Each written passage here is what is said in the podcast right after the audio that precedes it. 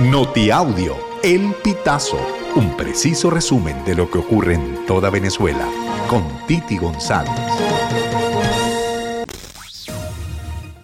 Bienvenidos amigos a una nueva emisión del Notiaudio El Pitazo del 21 de junio del 2023. La influencer y empresaria venezolana Sasha Barbosa, mejor conocida como Sasha Fitness, obsequió a varios de sus seguidores en Twitter dinero para comprar entradas a conciertos, pagos de universidad e incluso productos de su marca. Ya ha pasado en varias ocasiones que seguidores de la Zuliana le piden a través de Twitter ayudas económicas y algunos les ha respondido sus peticiones. Una de las seguidoras le pidió a Sasha ayuda para pagar la mensualidad de su trimestre en la Universidad Metropolitana y a las pocas horas posteó una imagen con el pago que realizó Barbosa. Un tribunal liberó al agricultor del estado de Trujillo, Joan Barazarte. El trabajador del campo estaba detenido desde el 20 de junio acusado de boicot económico por votar tomates de un río. La noticia de su liberación se conoció este miércoles 21 de junio. La organización Espacio Público confirmó la medida en sus redes sociales, sin embargo no especifican si tiene algún tipo de medida cautelar. Este miércoles 21 de junio se inició la entrega del bono contra la guerra económica para los pensionados correspondiente al mes a través del sistema Patria. El monto a cobrar es de 540 bolívares, equivalente a 19.80 dólares de acuerdo con la tasa del BCB.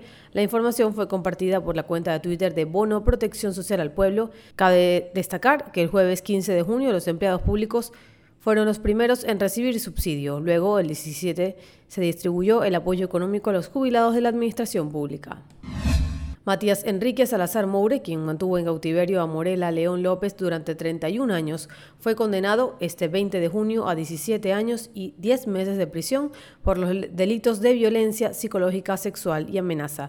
La historia de Morela resonó e impactó en todo el país durante la denuncia que hizo en enero del 2020 contra Salazar. La víctima aseguró que su pareja Matías la mantuvo en cautiverio por 31 años bajo amenazas, violencia física, psicológica, abuso sexual y privación ilegítima de libertad en el estado de Aragua. Tres años después, un tribunal dictó sentencia en horas de la noche del martes. Sin embargo, el hombre fue absuelto por el delito de esclavitud sexual por falta de pruebas consistentes. La embarcación Águila Nueva apareció después de cuatro días de desaparecer en las costas de Nueva Esparta. El navío zarpó desde La Guaira, municipio Díaz, el 9 de junio con destino a los frailes y los testigos. Familiares de los pescadores aseguran al Pitazo que debían regresar el sábado 17 a La Guardia. Sin embargo, el bote no volvió y los familiares de los tripulantes informaron sobre el retraso. El Vitazo conoció el martes 20 de junio por familiares de la tripulación que el motor de la lancha se averió. La falta de dificultad al regreso de la embarcación es por ello que los pescadores que lo encontraron remolcaron el navío hasta la isla.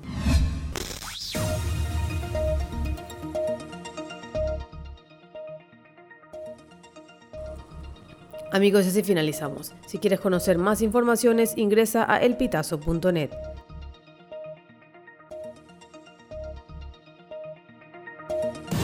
Estas informaciones puedes ampliarlas en nuestra página web, elpitazo.net. También recibimos tus denuncias vía SMS o WhatsApp a través del 0414-230-2934.